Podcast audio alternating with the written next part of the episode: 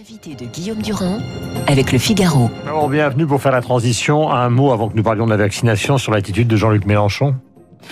Moi, je, par rapport à, à, ce débat, je dirais que la meilleure chose qui pourrait arriver à la France, c'est de pas avoir Marine Le Pen au deuxième tour, mmh. tout simplement. Et je trouve euh, un peu mortifère ces discussions pour savoir qui serait en face de Marine Le Pen. Mmh. Il faut être projet contre projet. Euh, je crois que le, ce que nous avons fait au niveau du gouvernement, que ce soit en termes de bilan et ce que nous voulons faire en termes de projet suffira de mon point de vue à être élu et je préférerais l'être contre euh, un candidat. C'est quand même bizarre que Castaner dise de, dans un cas, euh, moi je voterai plutôt Mélenchon que Marine Le Pen, et de l'autre côté Mélenchon répond, moi de toute façon, j'appellerai pas à voter pour euh, le président de la République. Mais je, si personne, jamais il se représente. Personne ne sous-estime les capacités rhétoriques de Jean-Luc Mélenchon, c'est probablement là qu'il excelle le plus. Moi j'aimerais qu'il ait un, un programme et un projet. Pour le moment, il pose plutôt des problèmes.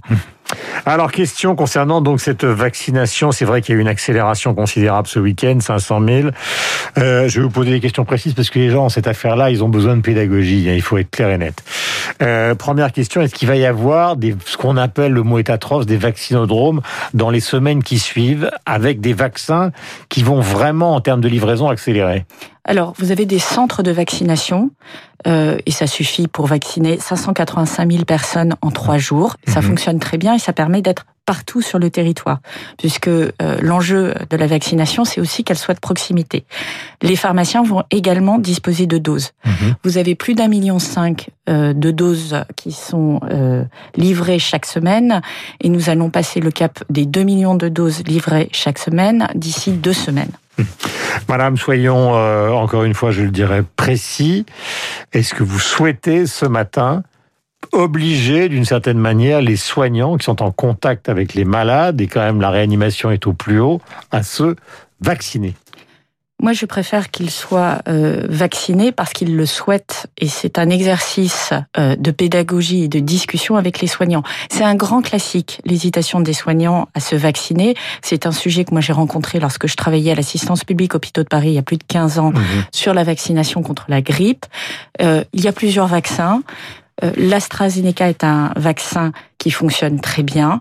Il faut l'expliquer, il faut donner les derniers résultats parce que ces résultats sont relativement récents. Et c'est vrai qu'il y a eu euh, des inquiétudes ou plutôt euh, des questionnements. Aujourd'hui, on a des résultats qui confortent l'idée que c'est un très bon vaccin. Mais donc ce matin, vous, vous, ne voulez pas, enfin je ne sais pas que vous ne vouliez pas me le dire, mais en fait, il n'y a pas de conseil. Non, moi je ne suis pas à l'aise avec l'idée d'obliger les soignants à se vacciner alors qu'ils sont aujourd'hui en première ligne et que ce sont ceux qui, euh, pendant trois jours, ont fait 585 000 vaccinations.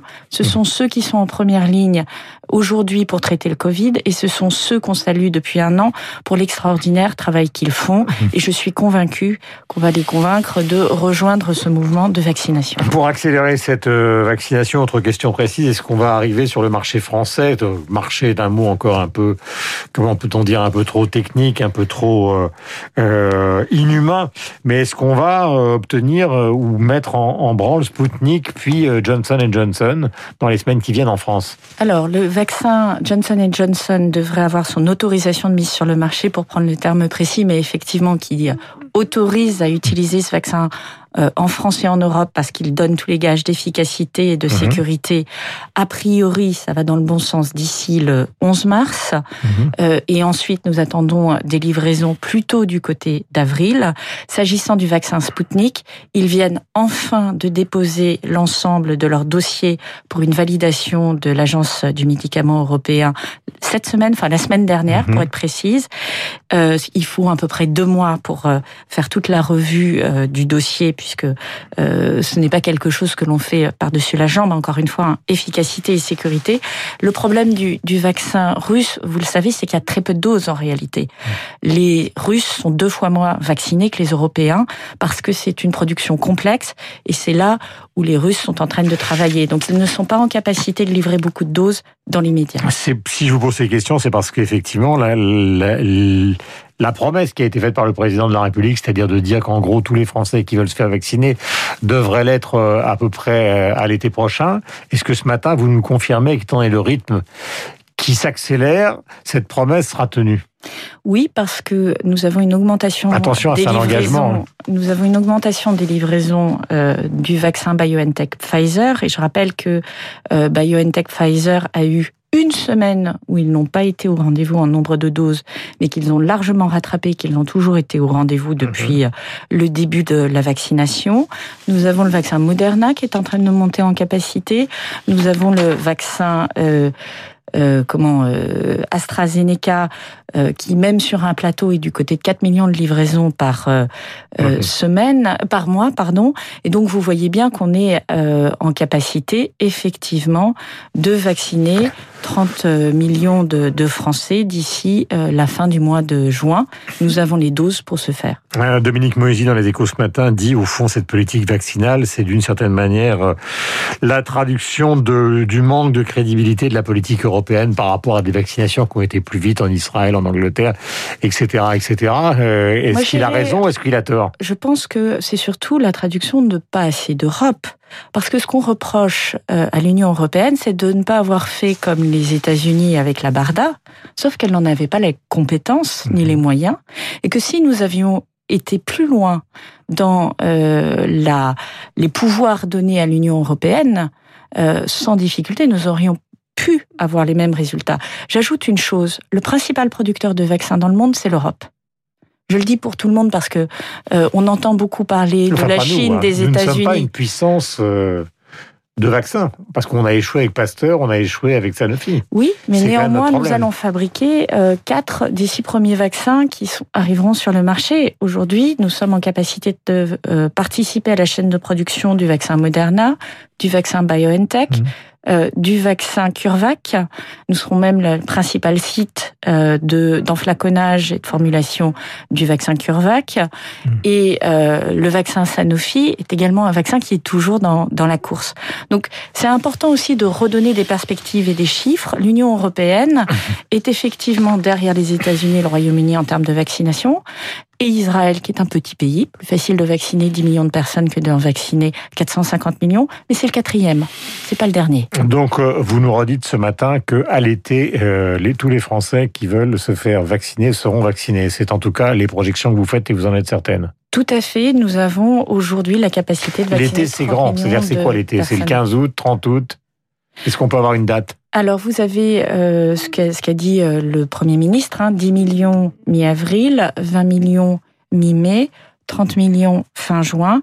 Deux tiers des adultes et ensuite d'ici la fin de l'été et l'été c'est une saison donc c'est euh, fin août début septembre donc disons début septembre. L'automne commence le 23 septembre. Voilà donc vous avez la réponse.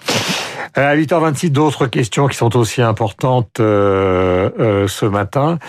L'Europe a signé un accord avec Joe Biden euh, concernant justement la fin justement des taxations sur le vin et sur Airbus. C'est quand même très important pour une grande partie de l'activité dans le sud-ouest, dans la France, en Bourgogne, etc.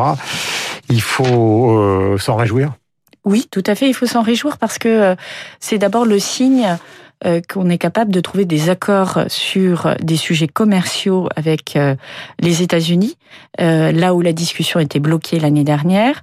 C'est également une discussion qui montre que la taxation des plateformes numériques n'est plus un sujet tabou aux États-Unis mhm. et que les États-Unis eux-mêmes s'interrogent sur la taxation des plateformes numériques comme, je dirais, ré, rééquilibrage mhm. logique euh, de la taxation des entreprises.